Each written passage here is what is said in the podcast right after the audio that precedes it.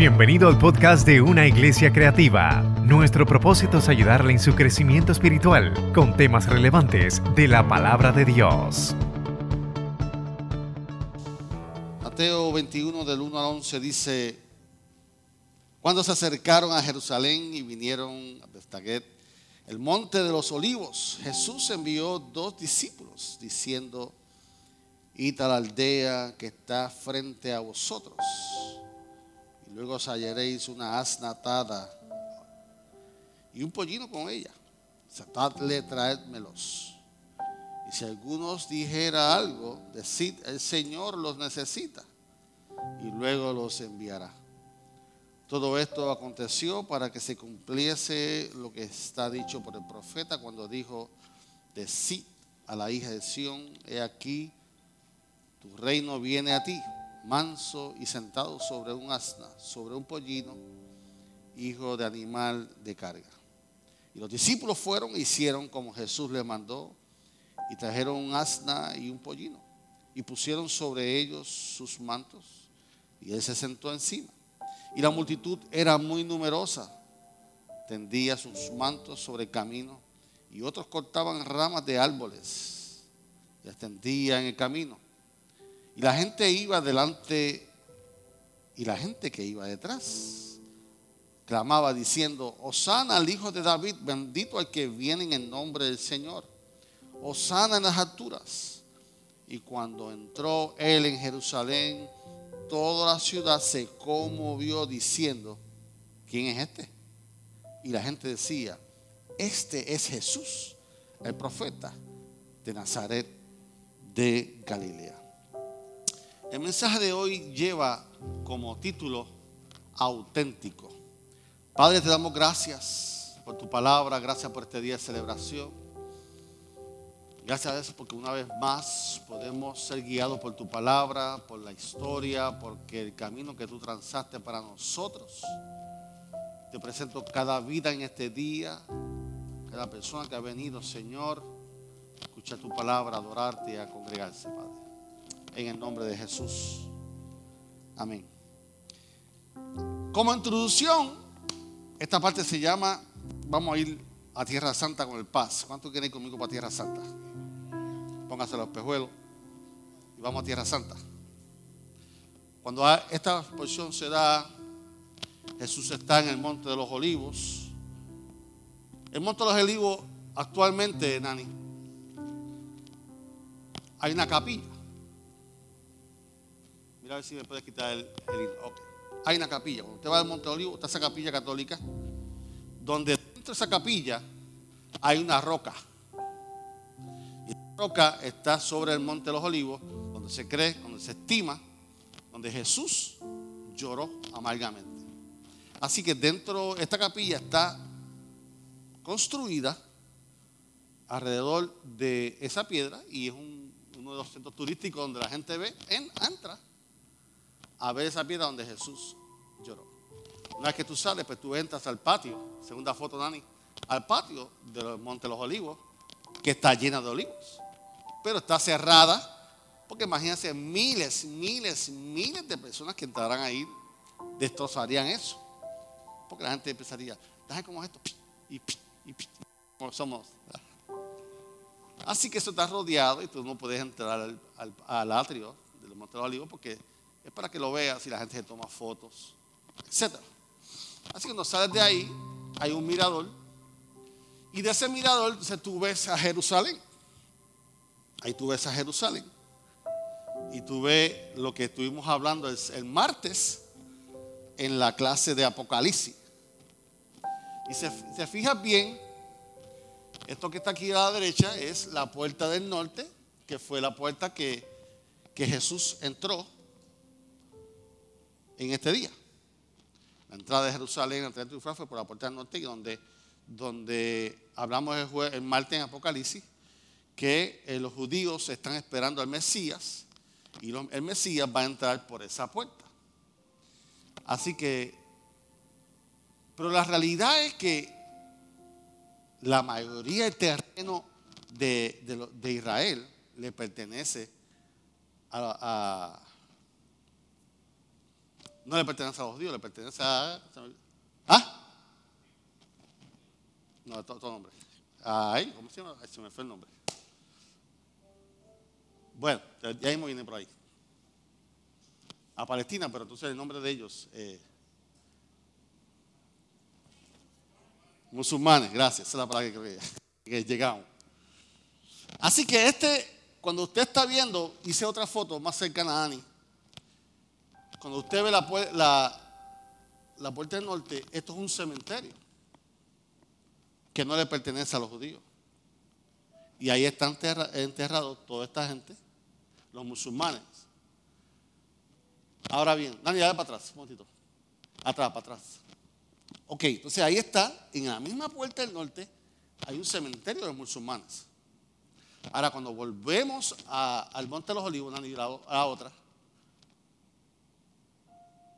La otra. La frente. Esa. Al lado en el Monte de los Olivos hay un cementerio judío. Y si usted ve que todo está en orden, todo el mundo está enterrado en vista a la puerta del norte. Porque todos ellos van a ser resucitados cuando venga el Mesías. Esa es su, base. Así que en ese cementerio está perfectamente limpio, perfecto. Para ustedes eh, eh, eh, querer morir ahí, eso es VIP. Eso es VIP. Sí, porque entonces vas a tener acceso a, la resurrección. Entonces, cuando tú bajas del Monte de los Olivos, coges hacia la derecha, vas a bajar la unidad próxima. Ahí entonces tú ves todo el cementerio de lado. La foto anterior fue desde la parte de arriba, del mirador. Y tú ves el cementerio intacto, bello, bien cuidado. Y ahí estás bajando hacia Jerusalén. Y entonces la última, entonces pues llega a la puerta del norte, que ahí estábamos todo el grupo, y ahí nos tomamos una foto un poquito oscura, pero el pastor está en medio, al lado del pastor que está levantando las manos. Ahí está. Vamos al tema de hoy. Auténtico. Ya fueron Israel conmigo. Pero es lindo ver cuando el lugar de los hechos, lo que conllevó bajar, caminar, entrar y ver todos esos aspectos. Así que si tienen un día la bendición de ir, vaya. El contexto de la entrada triunfal es que Mateo, Marcos y Lucas, Mateo, Marcos, Lucas, se enfatizan en hablar de Jesús en su ministerio en Galilea y no en Jerusalén. Estos tres se enfatizan en su ministerio, no en Jerusalén. Sin embargo, es Juan quien habla más del ministerio de Jesús en Jerusalén y su mensaje mesiánico. Así que cuando hablamos de la entrada triunfal, hablamos de, una intención mesiánica, de, un mensaje de, del Mesías. Jesús estaba mostrando gráficamente que él era el Hijo de Dios viviente. A los suyos vino y los suyos no le recibieron. ¿Sabe? no la recibieron. No era el Mesías. Y ese era el mensaje que entró. Yo, eh, yo, yo con ese concepto, esa, esa idea de Mesías. Sin embargo, ellos lo veían y querían un Mesías, un héroe nacional. Ellos querían algo más físico, algo que derrotara lo material, algo que derrotara al gobierno, algo que derrotara los gentiles. Sin embargo, Jesús había, estaba llegando como, como Mesías de paz. Jesús estaba viniendo como, como el rey de paz. Jesús estaba viniendo como un rey espiritual, con la eternidad. Y luego que él viniera con esa paz, iba a conquistar los corazones y a conquistar las vidas. Cuando vemos el contexto histórico, pues los reyes siempre andaban en su caballo blanco, grande, en su reino. Cuando iban a la guerra, llegaban en su caballo. Cuando llegaban de, conquistar la guerra, se hacían lo mismo. celebraban al rey, pero cuando un rey quería ir a otro terreno, a otro reinado, cuando un rey quería hablar con otro rey, quería entrar a, su reino, tenía que entrar en un asna. Eso es un sentido de humillación, eso es un sentido de, de humildad.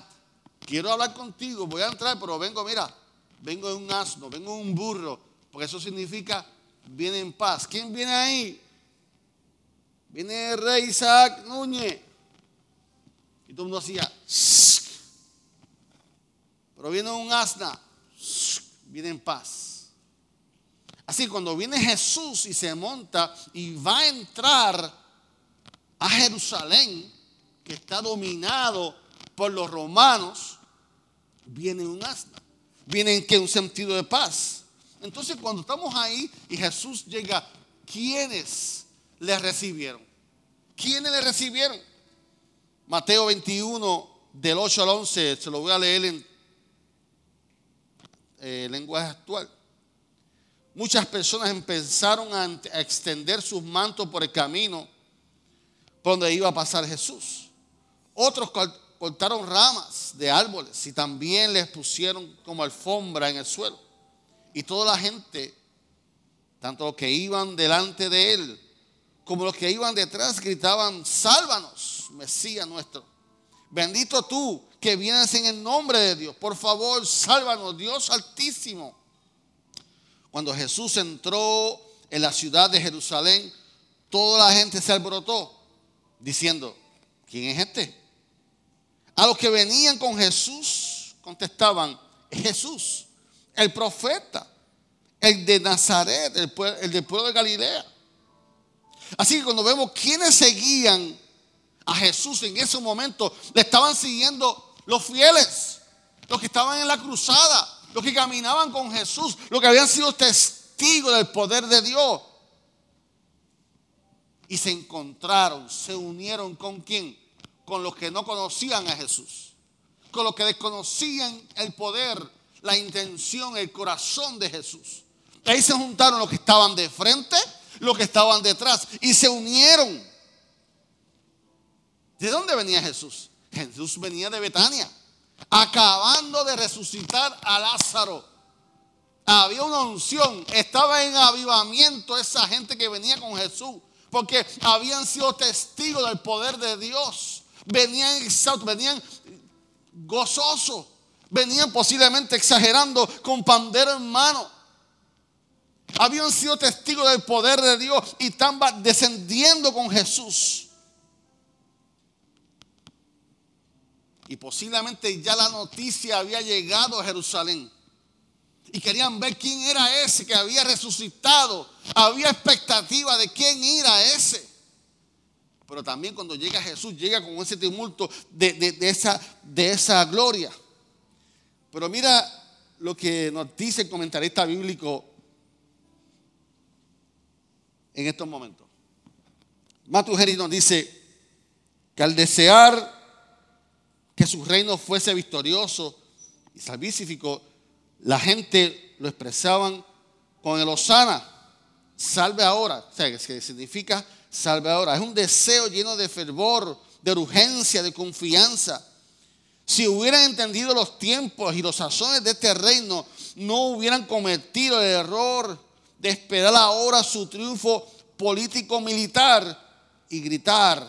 Y muchos de ellos, cinco días después, los mismos después decían, crucifícale, crucifícale.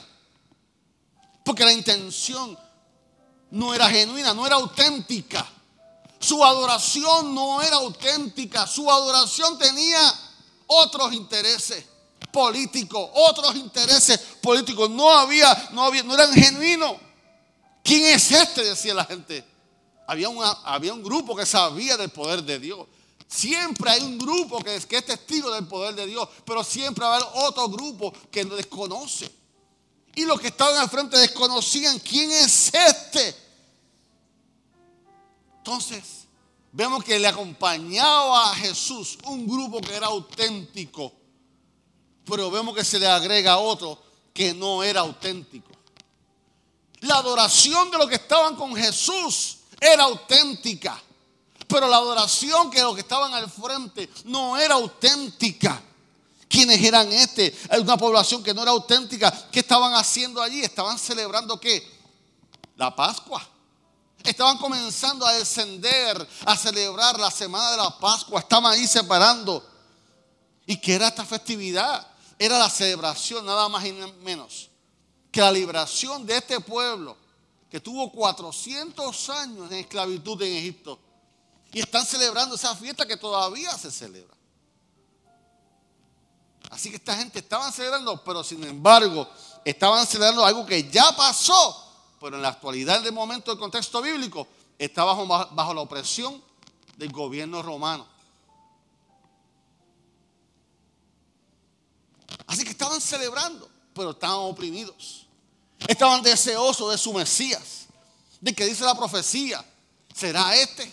Pero entonces comienzan a adorarle no con una intención única, sino con una adoración sin autenticidad una, adoración sin autenticidad.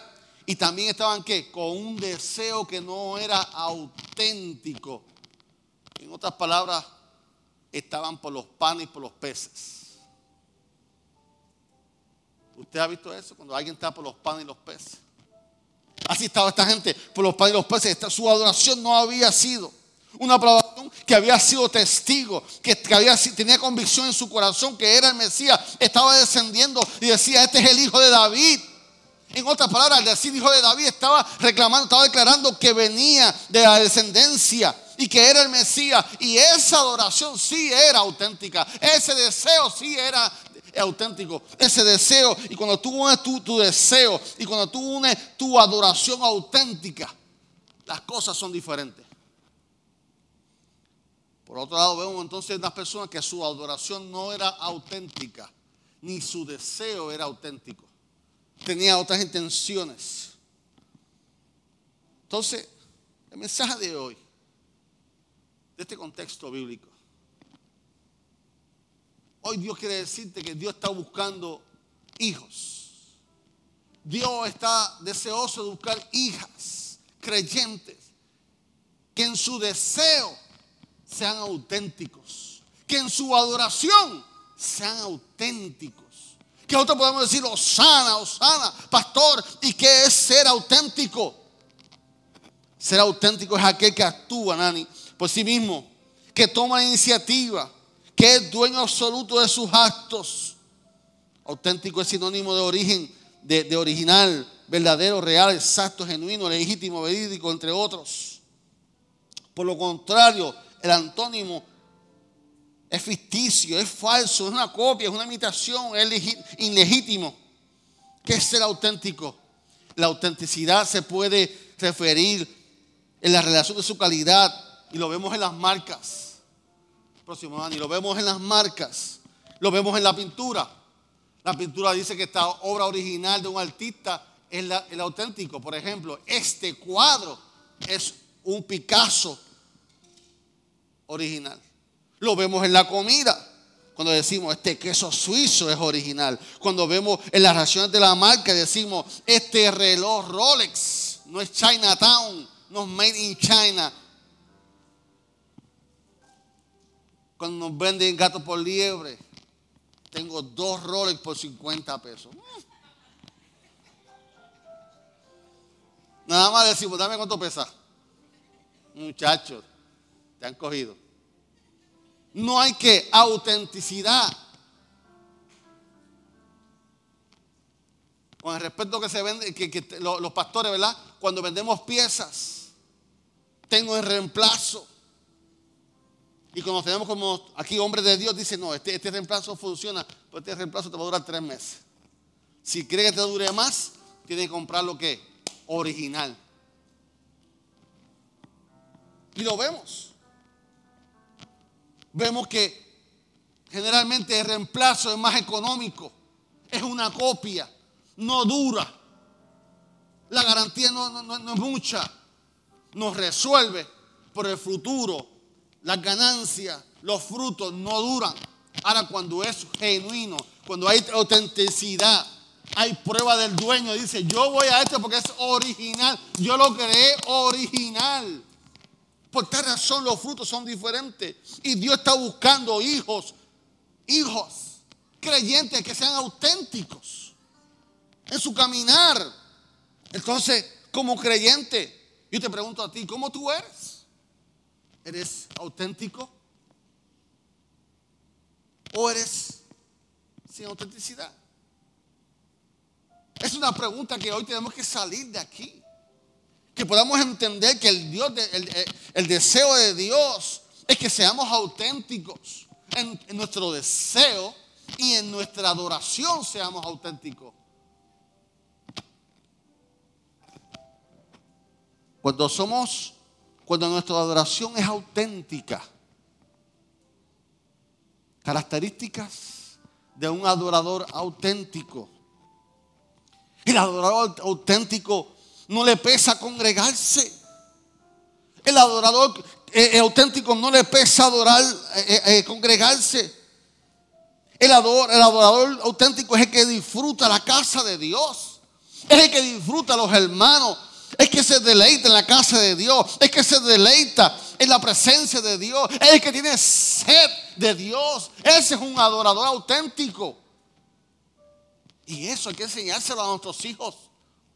Eso hay que transmitirlo a nuestros hijos. Yo me gozo cuando los padres me dicen, pastor, llegué temprano porque mi hijo me sacó de la cama, me dijo, dale que vamos para la iglesia. Le digo, buen trabajo papá, esa es la idea. Hay que transmitirle a nuestros hijos que ellos sean auténticos adoradores que deseen ir a la casa de Dios. Mire si tan importante enseñar a tus hijos que nuestros hijos jóvenes y adolescentes, muchas veces como tú y yo buscamos un trabajo part-time, lo que estudiábamos, lo hacían para resolvernos.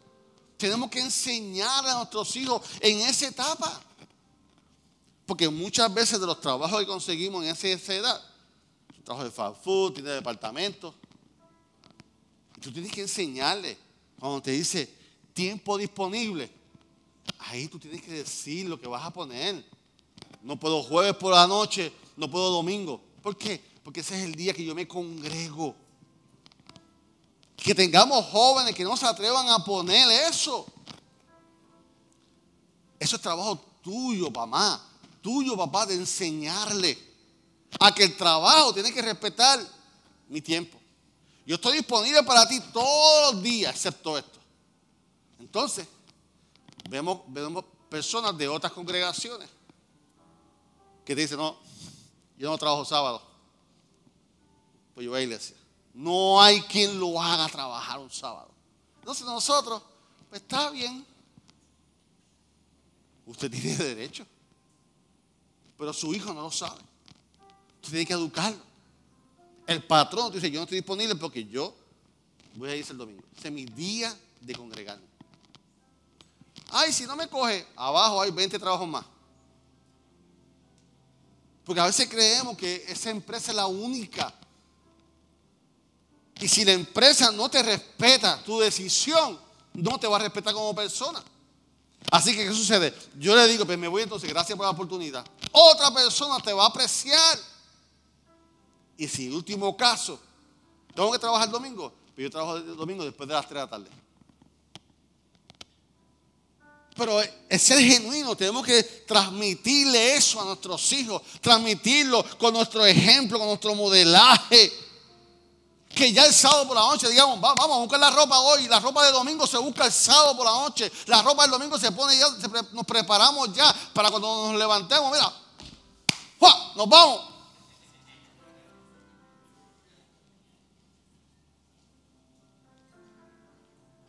Yo los domingos tengo mi desayuno. Voy a decir marca, pero es great. Y me lo como rapidito con flake. Es mi único día de conflate, el domingo.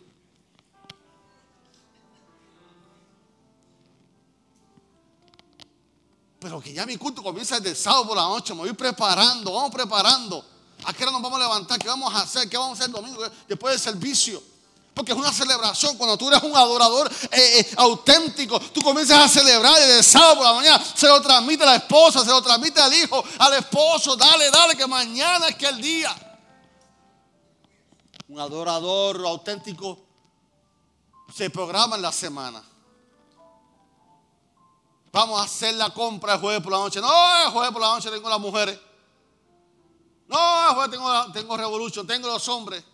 El jueves por la noche nos congregamos.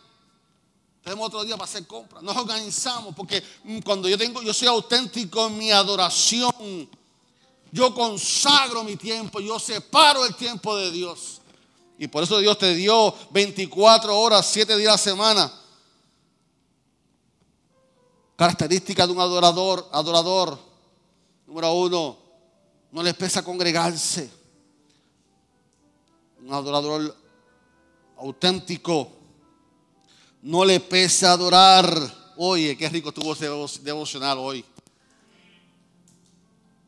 Qué rico tuvo el devocional pasado. Y gloria a Dios que adoración se prepara, adoración paga un precio alto. Ensayan. Pero lo que hace la presencia de Dios es un pueblo unido. Es un pueblo, es un solo espíritu, un, pueblo que viene sediento de su presencia y comienza a danzar, a adorar. Llega tempranito, coge su asiento, dale que los motores van a calentar. Hoy vamos a levantar las manos, hoy vamos a la casa de Dios. Y adoro en la casa de Dios, adoro en el carro, adoro en el trabajo, adoro en la crisis, en el gozo, en todo tiempo adoro a Dios. ¿Por qué? Porque un adorador es auténtico. Un adorador no solamente es auténtico cuando se congrega, cuando adora a Dios, sino también cuando da. Se fueron los amenes. Gloria a Dios. Uno reconoce que tiene, que todo lo que yo tengo le pertenece a Dios. Mi casa, mi carro, mi, trabajo, mi sueldo, todo lo que Dios me da me proviene de Él. Cuando yo ofrendo, yo ofrendo por gratitud. Cuando Dios diezmo, yo le doy lo que le pertenece a Dios, que Él me dice, dame lo que te doy, probadme en esto probadme en esto. Así que, ¿qué yo hago como auténtico? Yo consagro, yo separo lo que me preparo para bendecir a Dios. Y no lo comprometo con nadie.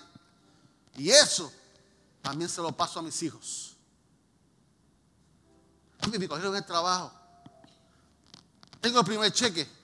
Sepáralo de Dios. ¿Mm? Si son más que 90 pesos. O 9 pesos. Manda. Pero comencemos con nuestros hijos cuando comiencen a, coger su propina, a coger su trabajito, de lo que sea, de lo que sea, comienza a infundir a tus hijos y enseñarle la bendición que hay en darle a Dios lo que es de Dios. Pero tenemos que hacerlo con el deseo correcto y con la adoración correcta. Cuando yo le doy a Dios, yo no pienso que es un pega tres.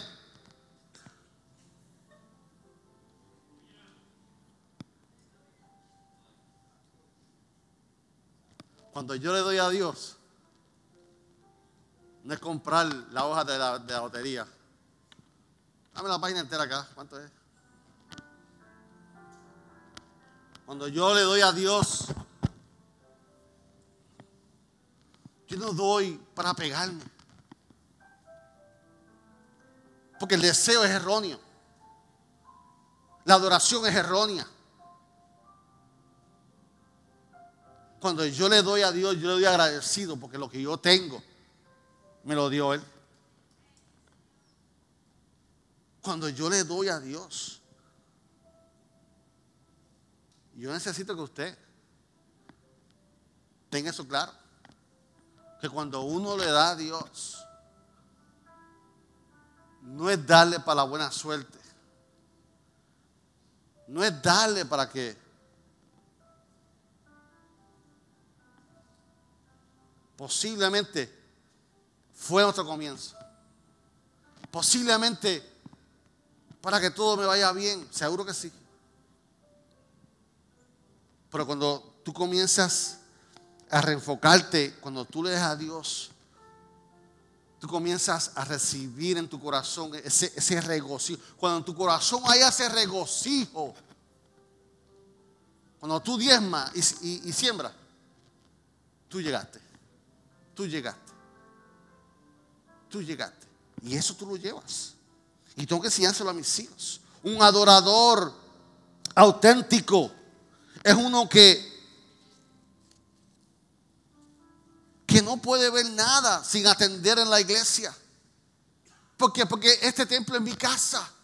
Aquí yo vengo a adorar. Aquí yo vengo a danzar, aquí yo me sano, aquí yo recibo palabra, aquí mis hijos han sido instruidos, aquí me están ayudando a mis hijos a ser hombres, aquí me están ayudando a mis hijas a ser mujeres. Este es mi banco de alimento. Esta es mi casa espiritual. Esta es mi casa donde yo vengo a adorar a Dios. Por eso otra razón, cuando yo sirvo, yo sirvo como que con pasión. ¿Por qué? Porque mi deseo es auténtico y mi adoración es auténtica. Y por eso yo sirvo. Entonces cuando yo sirvo en la casa de Dios, todo lo que le afecta a los ujieres, afecta a la iglesia. Y si afecta a la iglesia, me afecta a mí. Todo lo que le afecta a seguridad, le afecta a la iglesia. Y si afecta a la iglesia, me afecta a mí. Todo lo que le afecta a la iglesia del niño, afecta a la iglesia y me afecta a mí. ¿Por qué? Porque yo soy la iglesia. Esta es mi casa. Que usted pasa más tiempo aquí que muchas veces en la casa de un familiar suyo. Porque esta es mi casa entonces no se trata de mi ministerio, sino de la casa de Dios. Cuando somos genuinos como adoradores, entonces vemos el Salmo 91, del 1 al 7, que dice, venid, aclamemos alegremente a Jehová, cantemos con júbilo la roca de salvación. Llegamos ante su presencia con alabanza Clamémosles con cántico, porque Jehová es Dios que grande y rey grande sobre todos los dioses, porque en su mano están las profundidades de la tierra y las alturas de los montes son suyas. Suyo también es el mar, pues él lo hizo y sus manos formaron la tierra. ¿Cuál es la invitación? Venid, adoremos, postrémonos, arrodillémonos delante de nuestro Hacedor porque Él es nuestro Dios. Y nosotros, el pueblo de su prado y oveja de su mano. Yo no le adoro.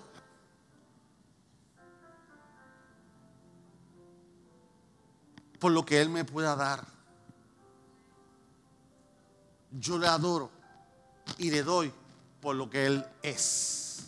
Es mi vida.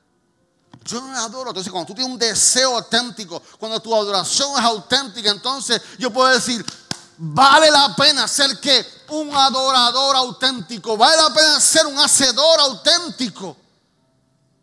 Cuando Jesús entró a la puerta de Jerusalén, había gente detrás y había gente delante de él. Había gente que tenía autenticidad y había gente que no tenía autenticidad. Entonces, habían adoradores auténticos que Dios está buscando. Ahora, nuestro deseo tiene que ser auténtico. Nuestro deseo tiene que ser auténtico. Cuando nuestro deseo es auténtico, ¿qué viene? Es intencionado. Que tu deseo sea intencionado. ¿Por qué estás aquí? Que sea intencionado. Porque cuando hay un deseo auténtico, ¿qué hay? Frutos. Hay cambios en tu vida y en mi vida. Un creyente auténtico, como dijimos la semana pasada, perdona. Perdona. Yo no sé si tú esta semana te llevaste el mensaje y comenzaste a hacer tu listita. ¿A quién tienes que perdonar? ¿Por qué tienes que perdonar? Pastor, que se me ha hecho tan difícil. Porque perdonar cuesta. Perdonar cuesta. Por eso que nuestro deseo tiene que ser auténtico. Nuestro deseo tiene que ser intencionado. Porque cuando tú perdonas, te acercas a Dios. Cuando somos auténticos, tenemos frutos. Así que no solamente se perdona, eh, eh, perdonamos, sino que trabajamos con nuestra necesidad, como trabajamos la, semana pasada. Entonces, ¿qué eso es? Que yo reconozco las áreas en mi vida que yo tengo que trabajar. Que, reconozco las áreas que tengo que presentarle a Dios, Señor. Yo necesito que tú me ayudes a trabajar con este vicio. Yo necesito que tú me, que tú me, que tú me ayudes a trabajar con este rencor, con, con, con, con mi hablar, con mi, con mi actuar. Entonces no solamente reconozco, lo presento a Dios, sino que me educo. Busco intencionalmente mejorar, busco el consejo pastoral, busco el consejo profesional. Porque es intencional, ¿por qué? Porque entonces tu sanidad se convierte en una prioridad. Porque si no, vas a repetir, vas a repetir. Te van a repetir el quiz, el quiz, el quiz. Porque lo estás fracasando, porque no acaba de hacerlo con intención. No tengas miedo. Te va a costar, te va a costar. Pero lo que enseñamos los dos domingos pasados necesita una acción. Y tienes que ser intencionado. Y un creyente que es auténtico tiene intención. ¿Intención de qué? De buscar espiritualmente, de crecer espiritualmente.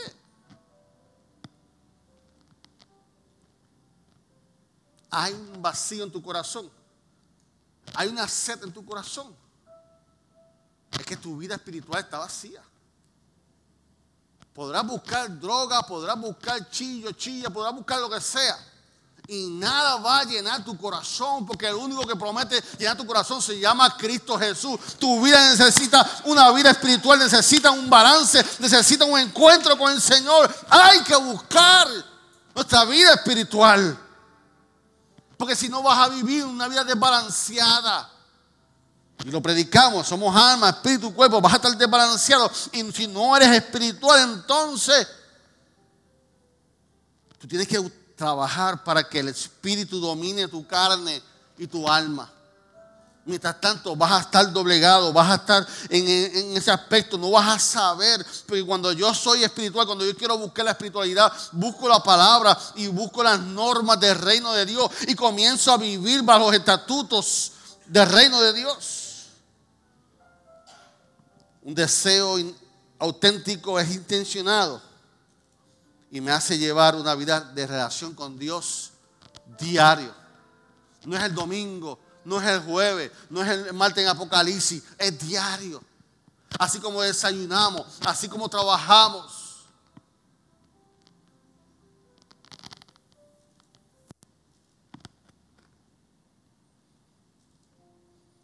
Esta semana llegué dos, dos días tarde de trabajo.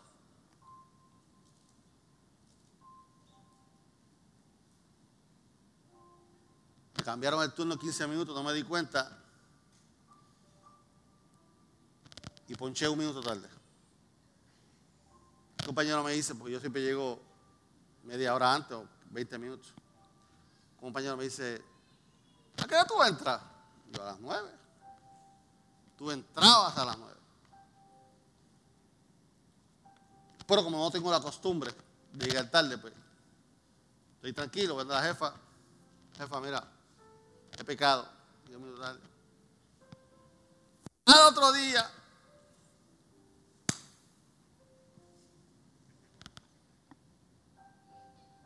No estaba acostumbrado a salir más temprano. Un tro tiró brea.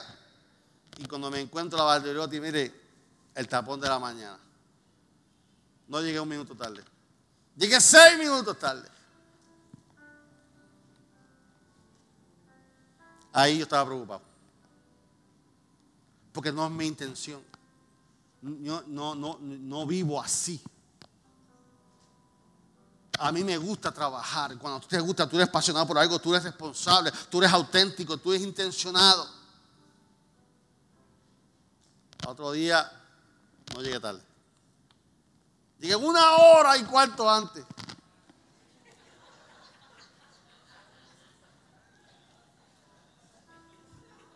porque se fue la luz.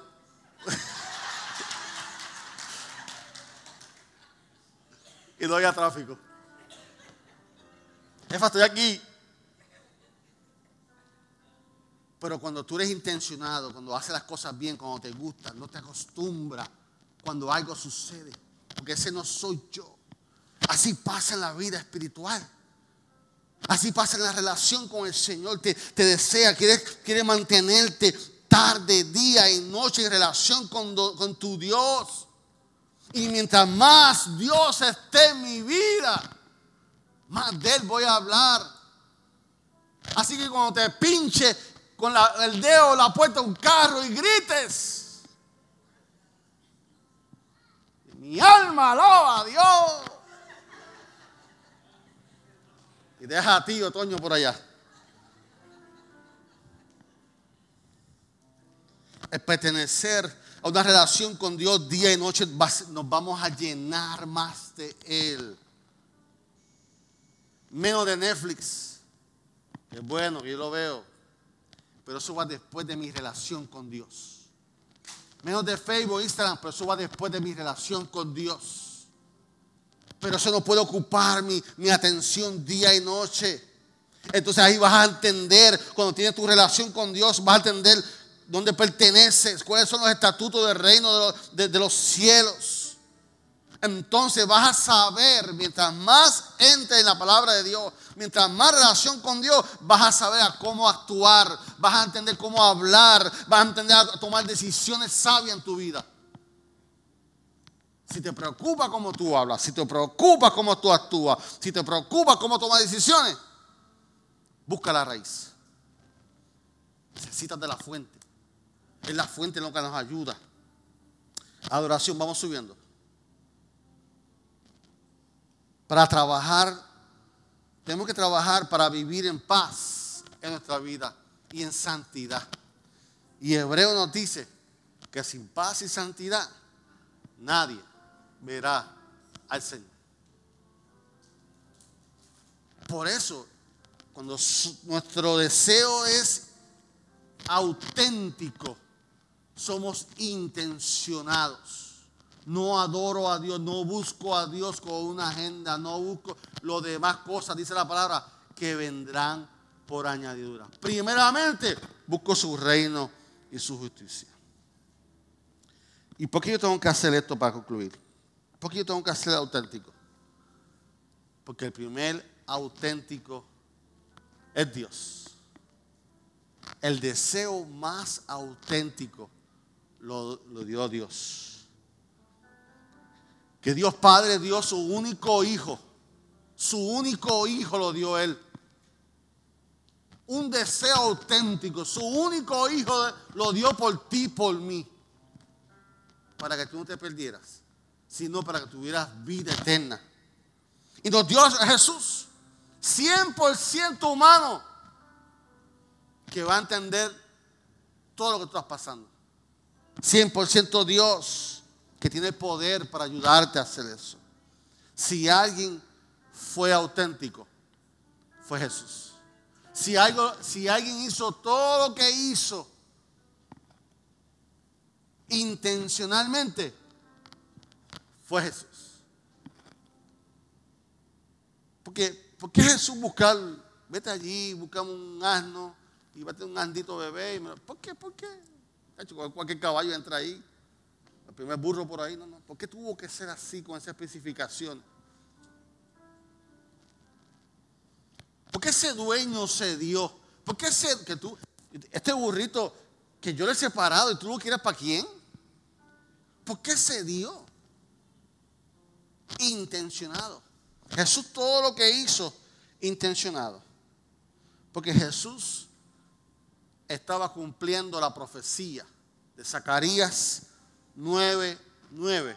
Y dice así, alégrate mucho, hija de da voces de júbilo, hija de Jerusalén. He aquí tu rey vendrá a ti, justo y salvador, humilde cabalgando sobre un asno, sobre un pollino, hijo de asna. Nuestro modelo es Jesús. Póngase de pie conmigo, adoración.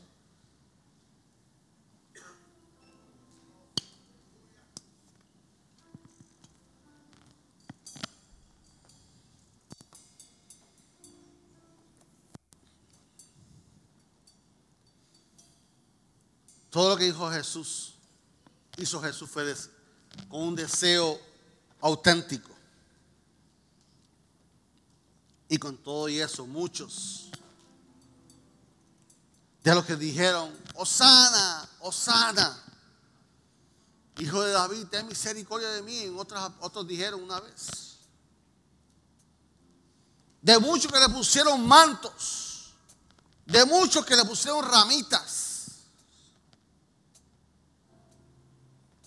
Cuando entró a Jerusalén, fueron los mismos que después gritaron, crucifícale, crucifícale.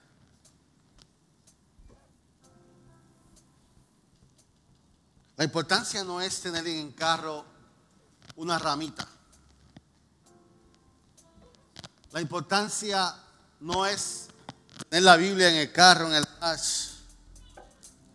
El Salmo 23. Eso no es lo que salva. Es el auténticos. En la adoración. Es ser auténticos en el deseo. Que solamente lo puede medir Dios. Yo no lo puedo medir. Yo no puedo medir a Dinora. Dinora no puede medir a mí. Pero es Dios quien va a ver tu deseo, que es auténtico.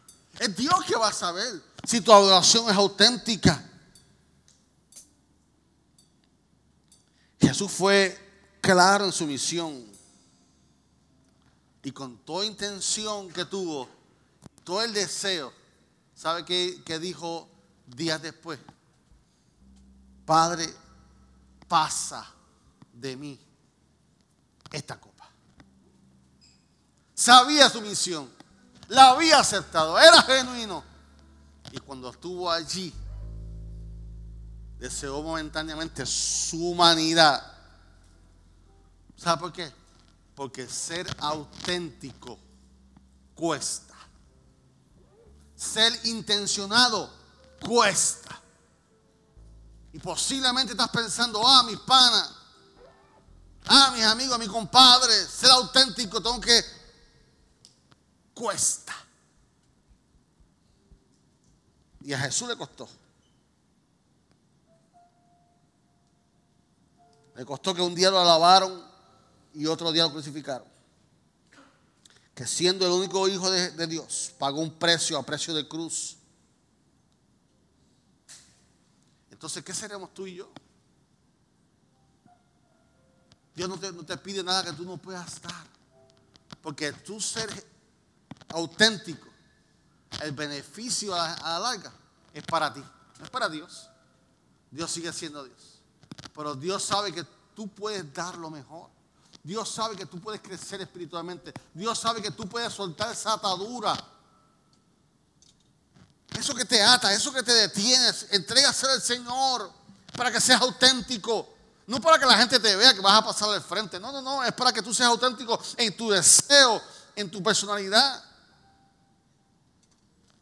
Y Jesús se sintió momentáneamente abandonado cuando somos auténticos, también vamos a tener momentos así, que nos vamos a sentir abandonados por seres que, y amistades que supuestamente son amigos, que cuando tomamos una decisión por Cristo, se mofan, nos dejan.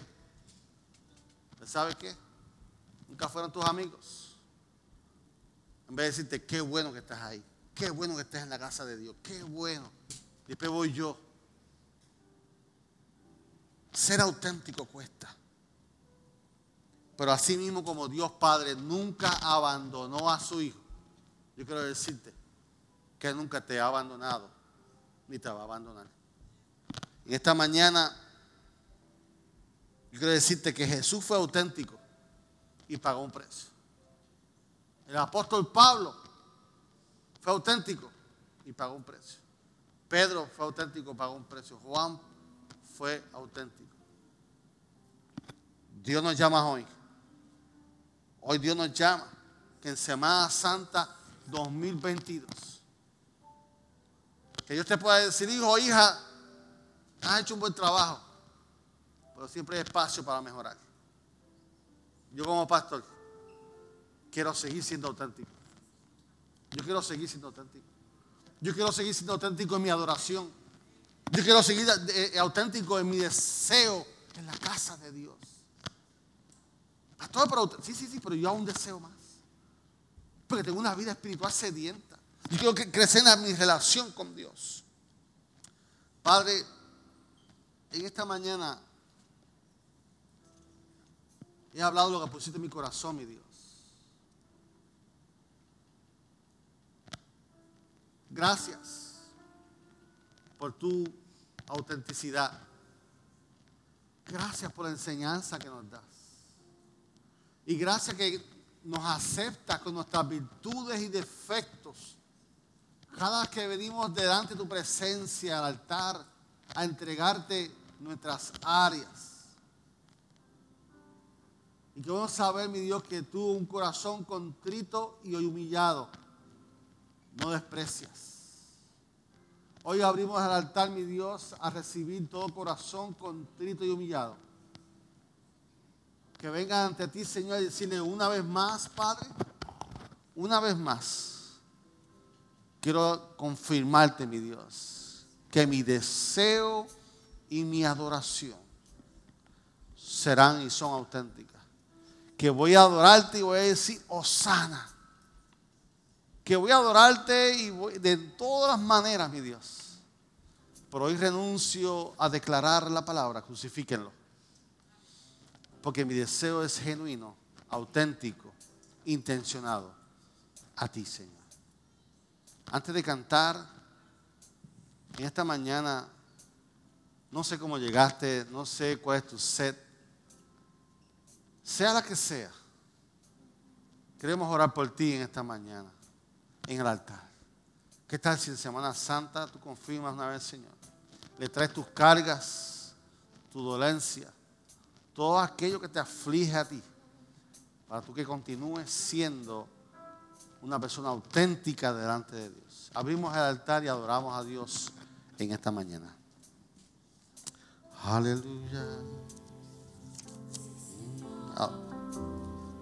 Adoramos adoración. Maravilloso eres Jesús. En esa comunión, iglesia. Aleluya. Quien se une a ti, Señor, un espíritu es contigo, un espíritu es contigo. Diáconos, pastores, por favor. Quien se une a ti, Señor auténtico. Un espíritu es contigo. Sea auténtico para Un Dios. espíritu es contigo.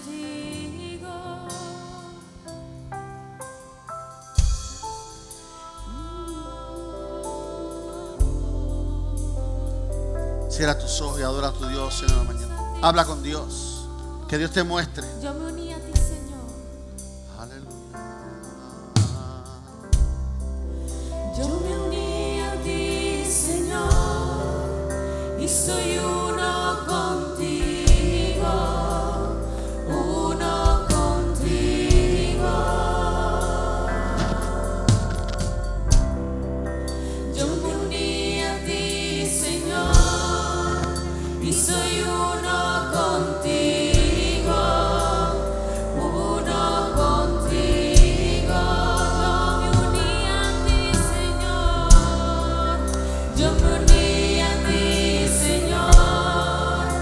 Te